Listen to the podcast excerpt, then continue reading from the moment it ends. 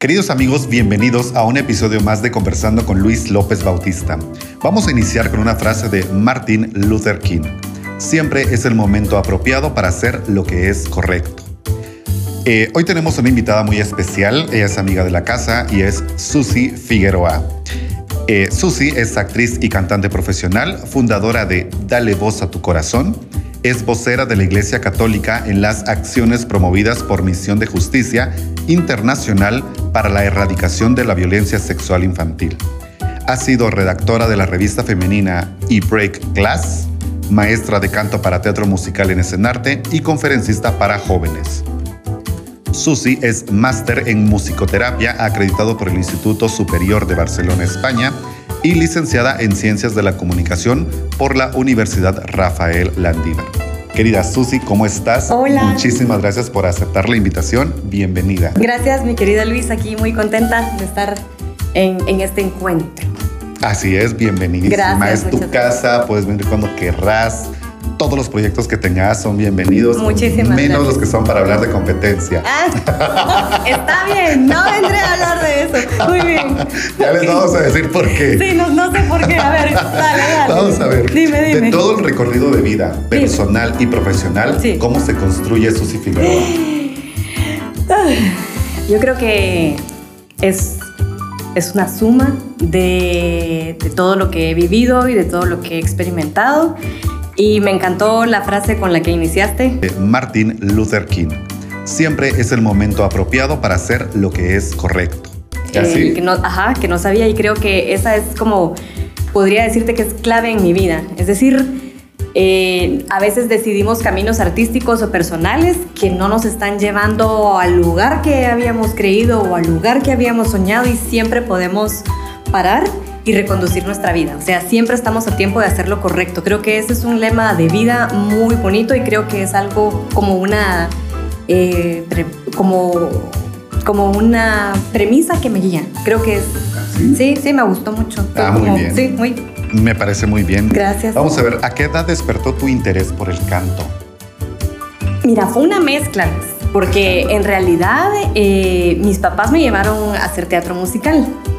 Y entonces en el teatro musical pues actúas y cantas, ¿verdad? Entonces Sí. a los 15 años, que fue cuando fue el fantasma de la ópera, eh, es una de las obras teatrales musicales que de verdad sí, es hermosísimo. amo.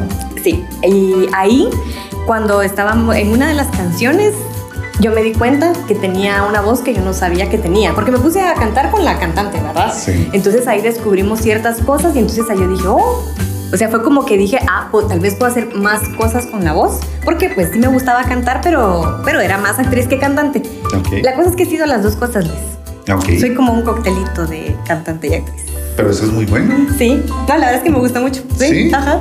A ver, ¿y qué tan difícil es ser cantante eh, lírico en un país como Guatemala? Mira, eh, con respecto a ser cantante lírica, yo soy más bien cantante classical crossover Ok. que lírica, porque para, para ser cantante lírica tienes que tener una especialidad que yo dejé de seguir. Yo Ok. había iniciado por ese camino y me salí. Entonces soy classical crossover, que es más orientada a los musicales. Oh, ahora Esa, esa, esa, esa es, ajá, exactamente, yo estoy como más orientada al teatro musical. Ajá. Eh, sé, porque tengo colegas que se dedican al canto lírico, que es muy complicado. Es muy complicado porque Guatemala todavía no ha terminado de desarrollar las estructuras para que pueda ser realmente una... eh, pues que en general en el arte no están como del todo terminadas de desarrollar las estructuras como para que la gente pueda dedicarse aquí a vivir de ser cantante de ópera. Correcto. Pero realmente admiro mucho a, a colegas, a algunas que han sido, que fuimos compañeras de camino, que ya no están en Guatemala, que están afuera y que están haciendo vida como cantantes líricas, mujeres y hombres, ¿verdad? Pero, Dime. Según tengo entendido, tú también te fuiste y volviste Sí, yo me fui y volví. a México. Sí. A ver, contame cómo fue estudiar arte fuera de tu país. Eh, la verdad es que muy bonito, Luis. Yo realmente, es, eh, yo me fui a México porque me gané una beca para cantar eh, ópera en, en CIVAM, que se llama Sociedad Internacional de Artistas y Valores Mexicanos, que era, que es, porque existe un taller en aquella, en aquella época, eh, Plácido Domingo era el director honorífico. Entonces, mira, yo estaba realizada porque estaba así como trabajando con gente que te digo que de ahí se iba a otros países y lo bonito de poder dedicarte en algún momento solo a eso es que te puedes concentrar. Y estaba platicando con alguien antes de llegar aquí que el arte te da el regalo de poder como de poder ser libre y auténtico. Correcto. Entonces, eh, el regalo de haber estado en México fue haber estado con profesionales de primera en todas las áreas que estuve, tanto como maestros de canto, como maestros de teatro. Estuve en el, en el universo de la ópera, ahí me di cuenta que el género no era el mío, no era como con el que yo me sentía más plena. Y en eso uno como artista, si querés tener éxito, tenés que ser honesto con tu corazón entonces quizás no me refiero al éxito con que vas a tener a miles de seguidores, no se trata de eso, se trata con, con, ser auténticos. Sí. Entonces ahí me di cuenta que no iba a ser por ahí, pero yo quería, no quería regresarme a Guatemala sin, sin haberme acreditado ya más formalmente de algo y me gradué de actriz. El que era mi maestro de teatro en Cibam era en esa época director de la Compañía Nacional de Teatro en México y él también trabajaba en Argos, que era la escuela en la que yo estuve. Entonces me gradué ahí como actriz de teatro, cine y televisión. Fue una experiencia maravillosa. Estuve de gira con los de la primera generación, porque yo estuve como en las primeras generaciones de esa escuela. Nos fuimos eh, a una gira de teatro clásico por El Paso, Texas. Estuve como por 8 o 9 estados. Y cuando a uno le gusta esto, Luis, es, es, es una maravilla eh, porque culturalmente conoces cosas, la, el, digamos, el, los viajes en el bus. Eh, cuando uno va de gira, es, como se hace una hermandad muy bonita. Yo, yo, yo, realmente me sentía realizada porque yo no tendría por qué haber estado en, en esa gira con mis compañeros de primera generación. Fui llamada porque cantaba.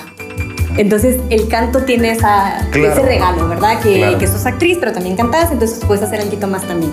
Ok, me parece. Algo muy bonito que mencionaste y que me encantó eh, fue el ser yo, digamos, el utilizar el arte al final del día como una terapia. También. Me encantó muchísimo, lo acabas de mencionar y me, me fascinó.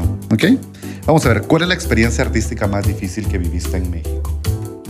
Quizás es descubrir ¿Ah, que la ópera no era lo mío y tener que que decir, como reorientar. Yo creo que de las cosas más difíciles a nivel personal y a nivel artístico es aposté por tal cosa y resulta que no, que no es por ahí. Entonces se requiere, necesitas tener mucho coraje, ser muy humilde y confiar en la gracia de Dios y en su providencia divina y en su misericordia porque es terminar un capítulo y vas a reiniciar otro, ¿verdad? Y a veces muchas personas no dejan de hacer lo que están haciendo porque les da mucha vergüenza ¡Hala, qué pena! ¿Qué, ¿Qué va a decir la gente?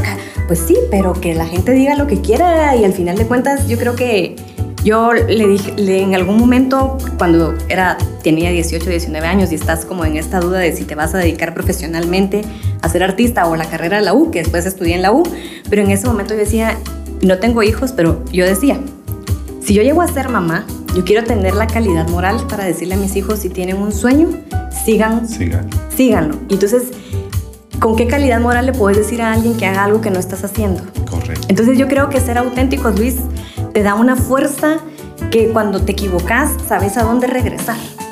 Claro. Y, y, uno tiene que aprender a perdonarse y a darse el permiso y al final solo somos personas aprendiendo a vivir. Así es. Estoy encantado entonces, escuchando. Ay, muchas gracias, pero Entonces te digo, para mí quizás fue eso, ¿verdad? Fue darme cuenta que, híjole, que de verdad no iba a ser por ahí y que tenía que reorientar mi vida y bueno, y me gradué de actriz. Iba a quedarme en México algún tiempo, pero también fue así como ya no podía sostenerme allá, aunque iba a tener trabajo, pero era muy complicado por, mí, por muchas razones.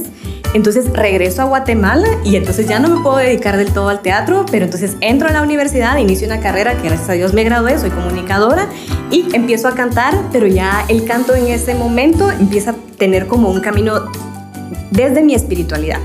Entonces voy como desde esta espiritualidad, vivo eso, mantengo, mantengo viva esa área de la espiritualidad, pero ahora este año tuve la alegría de estar en un recital en el Teatro de Cámara, contigo también, eh, justo, justo. Sí. Bueno, no sé si podemos decir fechas o no para... Claro que sí. en el 2019, hace dos años, estábamos con el proyecto de Soñando con el Fantasma. Entonces es un como volver, volver a, a lo que siempre soñaste, pero, pero desde la autenticidad y tu seguridad. Exacto. Entonces, en esos momentos es cuando te dedicas oficialmente al, al, canto sacro. Digamos que sí, empiezo como al canto sacro cuando regreso de México. Fue así como solo esto. Y fue una etapa que ya no estoy solo en eso, pero que sí es algo que para mí es sumamente importante. Por supuesto. Y que lo que, que digamos me da vida. Yo eh, me da vida es lo que te puedo decir. El cantar, cantar música sacra, cantar en, yo canto en misas, en bodas, bautizos, quinceañera. Eh, para mí estar ahí es, es, realmente un regalo, no solo por, por lo que yo puedo dar con el don, sino por toda la gracia que se mueve y que Ok, me parece. Vamos a ver, cambiando drásticamente de tema. ¿Qué pensás de las sociedades de gestión de derechos en Guatemala? Tú como Eh, música. Pregunta así de... Pues que no estoy muy enterada, querido. La verdad es que sé que, no sé si es, ni siquiera quiero contestar. Siguiente pregunta, No. por favor, porque voy a decir alguna barrabasada. Siguiente Vamos, pregunta. ¿Qué, qué piensas de ellas? Que no conozco muy bien, para, para serte honesta, ¿verdad? ni siquiera sé muy bien cómo funcionan. Ok. Hubo un momento en el que yo quise, eh, estaba, no sé qué estaba, creo que quería grabar algo, y entonces empecé a averiguar por los derechos. Mira, fue un tal relajo que dije, ay, por aquí no va a ser. Entonces hablé con una, porque por los, de- por, la, por los covers que grabo a veces, ¿verdad? Sí. Entonces mejor hablé con una persona que sí sabe del tema, y entonces él me gestionó licencias y ya está. Sí. Sé que es un, o sea, Es un dolor es, de cabeza. es complejo, no lo conozco, eh, pues he estado así como así. Y es que al final del día, por ejemplo, yo en lo personal, y hablo definitivamente por mí, yo estoy totalmente de acuerdo al final del día con que a la persona se le pague el- Regalías. el- el- la regalía por su creación, por lo que salió de su mente y por su expresividad. Pero eh, creo que en Guatemala al final del día lo están manejando de una forma tal vez complicada al final del día, ¿verdad? Porque es- una burocracia terrible, son unas declaraciones juradas terribles, o sea, es una cosa que es un dolor de cabeza. Sí, mira, Luis, o sea, es que ahorita que lo dije, o sea, fue, fue cuando yo quise hacer eso, lo vi tan complejo que dije, ay, Sí. no, mejor que alguien, porque no me va a romper la cabeza. Gracias a Dios, no lo necesito. Sí. Directo. O sea, si lo necesitara, ya estaríamos platicando aquí, yo estaría bien enterada del tema, pero no lo estoy. No lo estoy. Vamos a ver. eh, muy, muy honesta. yo- la, la siguiente pregunta iba justamente por eso. Ok, Eh, ¿qué me ibas a decir? Para un cantante, ¿qué tan difícil era el tema de los derechos? Es complicado. ¿Así? Mira, o sea, sé, por ejemplo, eso no fue tan. Es que, es que ¿qué preguntas me estás haciendo, Luis? Eh, mira, yo sé que yo debería, debería ir a Musicartes, porque yo, yo he escrito un par de canciones, eh, pero no lo he hecho. O sea, por- porque sé que es tan complejo que no lo he hecho. Entonces, lo que hice fue que fue la ruta que me imagino que muchos de mis colegas harán, que, que entonces entregué mi música para que subiera a Spotify, Deezer, y yo gano de ahí. Eso es, eso es, eh, ahí sí recibo algo. ¿Cómo apareces en Spotify? Como Susi Figueroa. Con Y, Susi Figueroa. Ok, y con ese. Y con S, sí. Doble. S. S y S, la siguiente. Ok, vamos a ver. ¿Alguna vez has olvidado alguna estrofa de alguna pieza? Por supuesto. ¿Y cómo Te- la les voy a contar, les voy a contar esta vergüenza para que deje de ser. No, fui a cantar, eh, hace muchos años fui a cantar a un evento y me pidieron la canción de Bodyguard.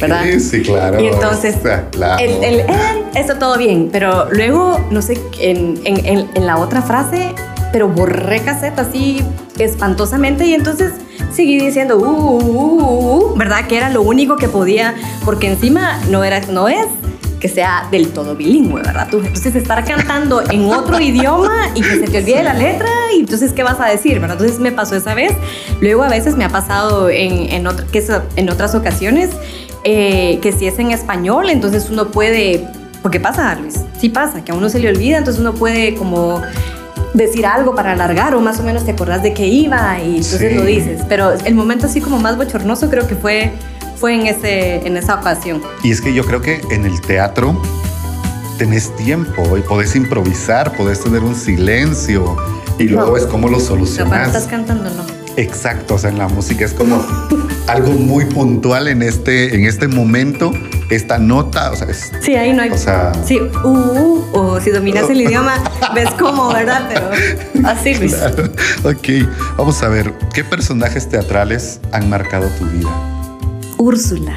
Porque Porque la amaba. Mira, fue como. Era ¿Pero de como- qué Úrsula? Úrsula, ¿De de la qué- sirenita. Claro, Eh, pero ¿de sí. qué año se ah, hizo? Tenía 1993, yo habré Ok. tenido 12 años o por ahí. Fíjate que era, era como. generalmente el arte te da permiso de hacer ciertas cosas que no harías en tu vida normal, ¿verdad? Sí. Entonces, Es libertad. hay, hay- hay esa libertad en espacio seguro y controlado, ¿verdad? Exacto. Porque estás como dentro de un marco controlado. Entonces, generalmente no me gusta ser brujilda, ¿verdad? O sea, no me gusta ser malosa y así, ¿verdad? Pero eso no quiere decir que uno no tenga ni esos sentimientos ni esas emociones. Entonces, por ejemplo, es que me hace mucha gracia, pero la, risa, ¿verdad? Desde la risa de Sí. o sea, todo eso era, era mágico, porque no es algo que yo generalmente, pues no me comporto Harías. así, ¿verdad? O sea, Claro. sino que siempre estoy como tratando del otro lado, de, en cambio ahí era así, vamos a jugar a ser malos. Y eso, es lo, y eso es lo bonito Sí. realmente en el, en el teatro, porque interpretas a un personaje que nunca... Que no tiene que ver O sea, contigo. exacto, eso- eso es o lo- sí, o tal vez sí tiene que ver contigo, pero no, no, porque al final tenés que conectar con, con esa parte tuya. Claro. Pero digamos que no es un área tuya con la que te convivas y estés en la vida, ¿verdad? Entonces, Claro. Úrsula me gustó mucho. Luego estuve en una obra de teatro más para acá, que, se- que era Teatro de Conciencia, que, fue, que era una obra sobre gestión emocional.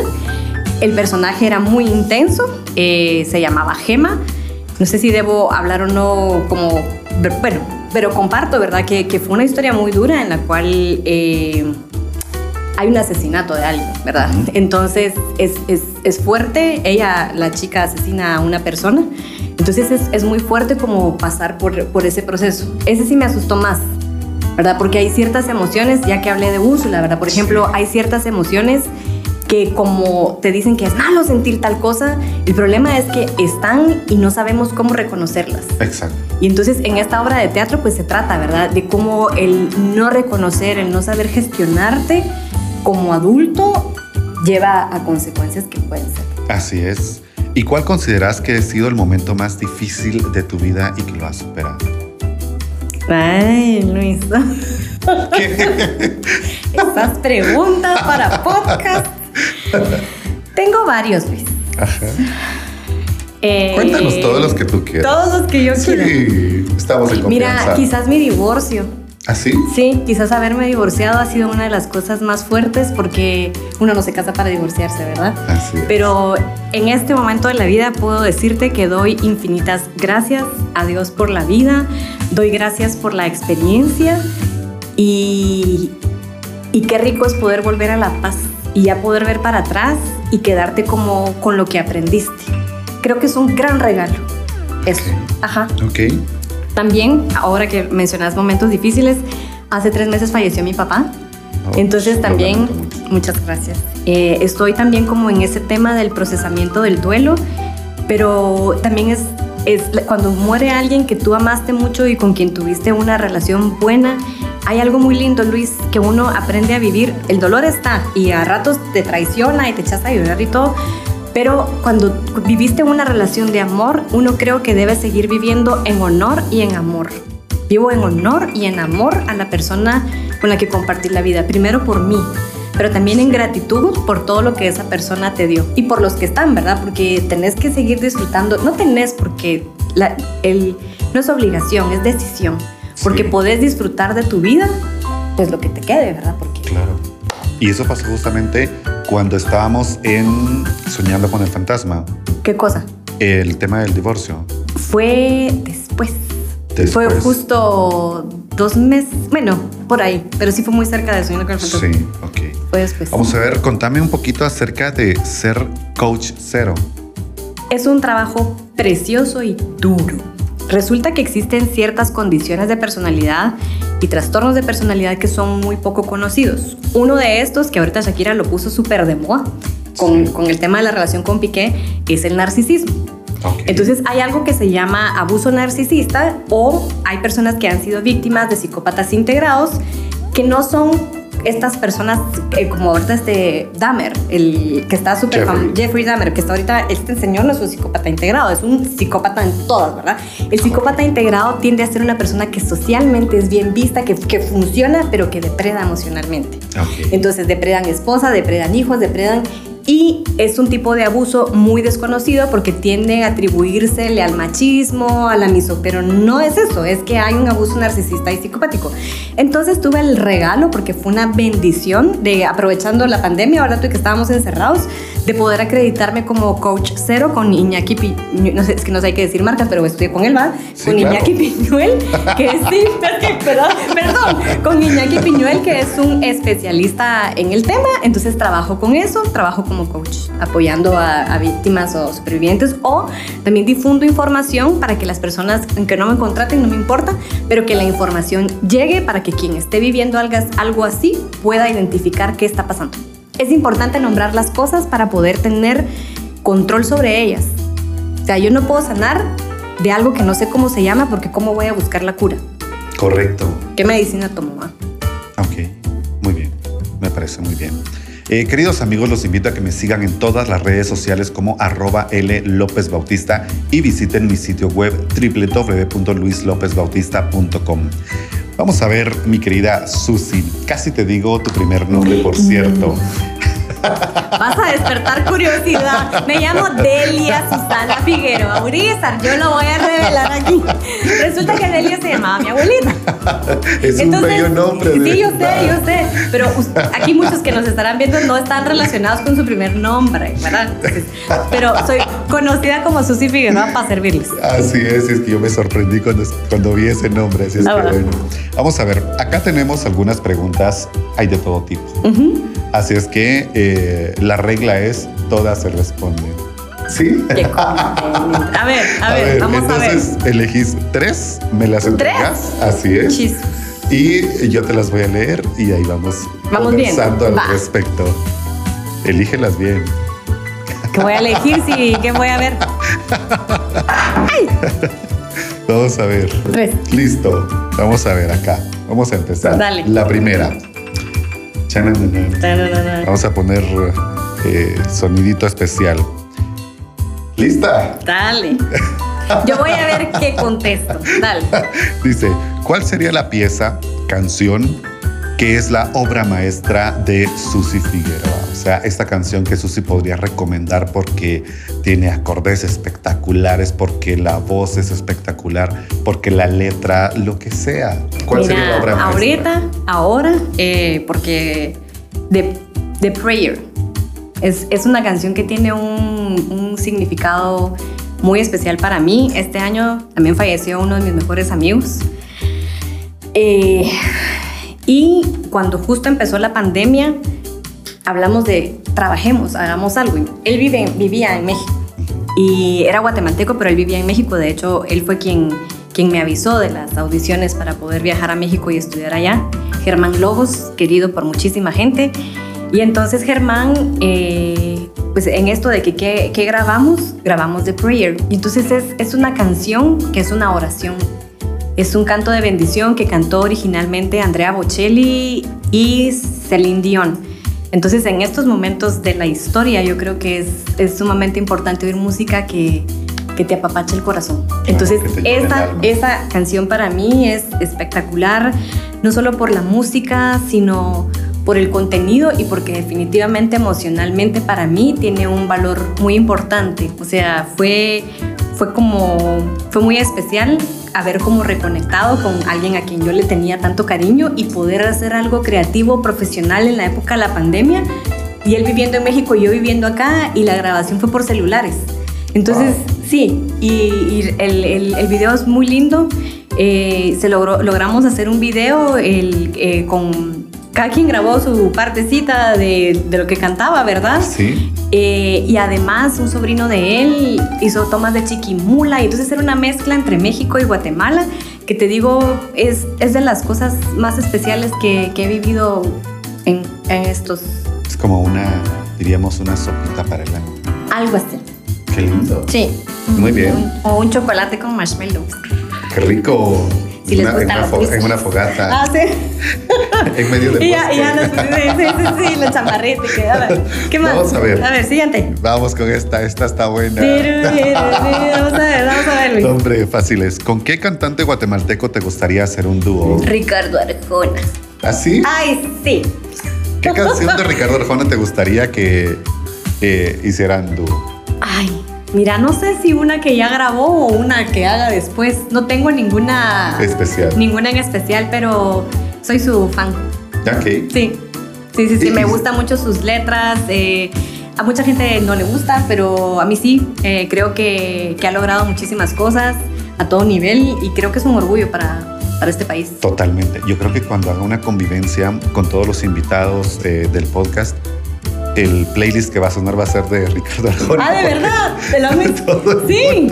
sí. sí, es, que realmente da mucho orgullo, da mucho orgullo de, en, el buen sentido todo lo que todo lo que ha logrado, ¿verdad? Y además su generosidad con, con, el país, que tiene un proyecto aquí de educación y que qué bonito es, es eso. Que, que aquí justo en Sí, yo creo que, que, sí, yo creo que está por aquí. Me parece muy bien. Wow. Esta, esta es más fácil. Ah, bueno, qué bueno. Te das cuenta que todas han sido fáciles. Qué bueno. ¿Verdad? Sí. ¿Ya ves? Sí. Eh, dice, ¿cuál sería tu top 3 de cantantes guatemaltecos? Aparte de Ricardo Arjona. Soy fan de Paz. Sí, claro, Malacates. De Malacates. También me parece súper admirable su labor en todo sentido. Eh, de las chicas, me gusta el discurso de Magda Angélica. De las chicas o no, eso sonó espantoso. Mujeres, perdón, las mujeres matemáticas. mujeres al Sí, de las mujeres al poder. Magda Angélica, me, me, gustaría hacer algo en algún momento con ella. ¿Y quién más? Yo soy como. Ya no está vivo, pero también Ricardo Andrade. Ok. Sí, tenía, tenía. Los contenidos de sus letras eran realmente buenos. Ok, muy bien. Vamos a ver, ¿qué viene para Susy Figueroa en los próximos cinco años? Uy, Luis, eso es tanto tiempo. Dejémoslo en tres. En tres. Mira, a nivel profesional estoy con proyectos. Estoy, estoy trabajando con el maestro Ricardo Velázquez, que es un pianista fabuloso, que seguro las personas lo, lo, ubican por Esperanto. Eh, y bueno, eh, con él tengo un proyecto, pues seguir adelante con mi proyecto como cantante solista, ¿verdad? Con el tema de mis eventos y esto, con mi escuela de canto. Ahora en pandemia, eh, pues para no enfermarnos, ¿verdad? Estuve dando clases únicamente online. Creo que voy a volver a, a salir, ¿verdad? Allá a dar clases presenciales, parte del corazón de mi escuela, y quiero decirlo, ¿verdad? De darle voz a tu corazón, es que el tema del canto a veces se vuelve como un poco exclusivo, ¿verdad? Eh, porque en algunos concursos de canto tratan tan mal a la gente. Ah, sí. Cuando están en, en estos esfuerzos que entonces muchas personas al oír esos comentarios tal vez tienen interés, pero no quieren ser humillados así, o cuando estaban en el coro del colegio, el, el maestro no tenía tiempo de verdad de atenderlos a todo, y tú le dijo, mire, mejor usted no cante esto, mejor dedíquese a tocar la pandereta, ¿me entiendes? Sí. hay muchas personas con el sueño frustrado de cantar. Y Presente. Ah, perdón, no estabas diciendo mi nombre. No, pero ah, pues mira, aquí, ¿verdad? Entonces, entonces dale voz a tu corazón. Es una escuela abierta para personas que tengan el anhelo de cantar. También trabajo con, con chicas. Ahorita tengo una alumna en, en, Panamá. Tuve una alumna en Panamá que fue mi alumna aquí, que ahora vive en Panamá. La historia con ella fue súper linda porque ella se estaba preparando para, para hacer un personaje de una obra musical allá. Y entonces le di clases online y la niña quedó. Entonces eh, formo gente que tiene intereses profesionales, pero también personas que no quieren dedicarse necesariamente profesionalmente a cantar, pero quieren desarrollar su voz, quieren disfrutar de su talento. Entonces, mi escuela es para, para personas con intereses profesionales, pero también, y mucho voy por ahí, para personas que se han quedado con el anhelo de, de disfrutar su voz y me he dado unas sorpresas maravillosas. De verdad, sí. Con mi voz te sorprenderías. Ah, bueno, a ver, a ver qué día hacemos la prueba. De eso se va a tratar el siguiente programa, queridas. Vamos a ver. Eh, tú estás, y justamente lo mencionabas hace un momento, con Ricardo Velázquez. Sí, trabajo con. Trabajas un proyecto directamente con él, ¿verdad? Sí, estamos, estamos empezando. Mira, también empezamos ahorita en pandemia, ¿verdad? Entonces es como un poquito todo y, falleció mi papá y entonces la vida es complicada, ¿verdad? Entonces sube y, bajas. Eh, sube y bajas y procesos de adaptación y de pero estoy trabajando con él. Ok, me parece muy bien. Eh, ¿Tienen alguna red social en específico? Ahora todavía no, todavía no, estamos, estamos en eso. Te digo, este año fue nuestro primer recital eh, en el Teatro de Cámara, ¿verdad? Eh, y hemos estado en otros proyectos para el Día del pa para el Día del Padre, creo que no, para el Día de la Madre estuvimos cantando, pero estamos ahí, estamos en eso. Ok, me parece. Y vamos a ver, Al inicio estábamos hablando de la competencia. Sí, no entiendo. A ver, contame de qué, de qué estás hablando. Estoy querido? enterado por ahí por un pajarillo que me llegó la noticia de que estás por abrir un podcast. A ver, contame cómo está ese tema del podcast. Es que ese tema va. del podcast es, much- es sorpresa, Luis. ¿Así? Es sorpre- yo lo iba a... Tiene que ver con el universo emocional. Solo eso te voy a decir. Ok. Que no, es, no, no tiene nada que ver. Bueno, en- eventualmente habrá algo artístico, pero no es la finalidad principal. Esa tiene que ver educación y emociones. Con eso te dejo. Claro. De eso se va a tratar. Por ahí va. Ok, me parece muy bien. Puedo respirar entonces. Puedes no es- respirar tranquilamente porque sí, no tiene nada que ver con No. este otro maravilloso universo, sino tiene que ver con mi otra... No, para nada. No te preocupes que desde ya te estamos deseando los Muchas mejores gracias. éxitos y, y todo. Así es que... Muchas gracias. Ok. Y por último, eh, ¿tienes planes de grabar nuevos sencillos? Sí, mira, de hecho, pero es, quiero quizás hacer algo yo, o sea, escribir, volver a escribir eh, canciones mías, pero todavía no, no estoy del todo ahí y sí me gustaría que fuera como en gener- generalmente yo hago las melodías, he hecho las letras, la melodía y llego, he llegado con los maestros a los estudios para que ellos terminen de hacer el arreglo musical, pero ahora me gustaría que fuera como una creación más en vivo. Entonces como ir construyendo, pero no tengo por el momento a las personas ni nada, sino es algo que, que probablemente sí voy a hacer. Espero que, que este año que viene, ¿verdad? Este año es como, estoy como en, en Muchos muchos, muchos cambios, ¿verdad? También Claro. como a, ni- a nivel de mi vida, como con muchos cambios. A ver qué va, pero sí quiero. Ok. ¿Cómo te gustaría ser recordada en la historia? Ay, ¿sabes? Yo creo que... Me voy a poner a llorar. De verdad. Como alguien que ama lo que hace y que lleva amor con lo que hace. Independientemente de, de si estoy como cantante, si estoy como actriz o si estoy en mi trabajo como, como comunicadora en cualquiera de las áreas. Creo que para mí es sumamente importante ser como sembradores de amor. Entonces, que la gente que está cerca de mí se sienta amada sería como, eso quiero, ser recordada por, por amor. Ser recordada por amor, qué lindo. Vamos a ponerle así el, el- el título del podcast Ay, es, es hermoso. o sea, Gracias, de verdad. Ok. ¿Y eh, cuáles serían tus redes sociales? Susi con Y, Figueroa GT. Estoy en Instagram, eh, mi página en Facebook y TikTok. Susi Figueroa GT. Ok. El- eso es el. Ese, Susi Figueroa GT. En Spotify solo Susi Figueroa. Ah, ok. Muy bien, vamos a colocarlo acá en un cintillo para que así. Para que no se nos olvide. Así es. Bueno, mi queridísima Susi, eh, muchísimas gracias por haber atendido a la, a la invitación, eh, por venir desde lejos, de verdad se agradece muchísimo y pues ya sabes, como te digo, es tu casa. Gracias. Bienvenidísima cuando tú quieras, cuando tengas todos los proyectos, acá es tu casa, te recibimos con los brazos abiertos y, y sabes que te queremos muchísimo. Yo a ustedes. Muchas gracias. Y eh, algunas palabras antes de finalizar. Ay, que disfrutemos la vida. Sí, que, que- que disfrutemos la vida, que disfrutemos a las personas que están con nosotros. Si tenemos algo que sanar, que nos hagamos cargo de las cosas que tenemos que sanar y, y que querramos mucho a las personas que, pues, que tenemos cerca. Así es. Nuevamente, muchísimas gracias. Así. Así. Queridos amigos, muchísimas gracias por acompañarnos en este episodio con Susi Figueroa. Nos despedimos con una frase de Gabriel García Márquez. Lo más importante que aprendí a hacer después de los 40 años fue a decir no cuando es no.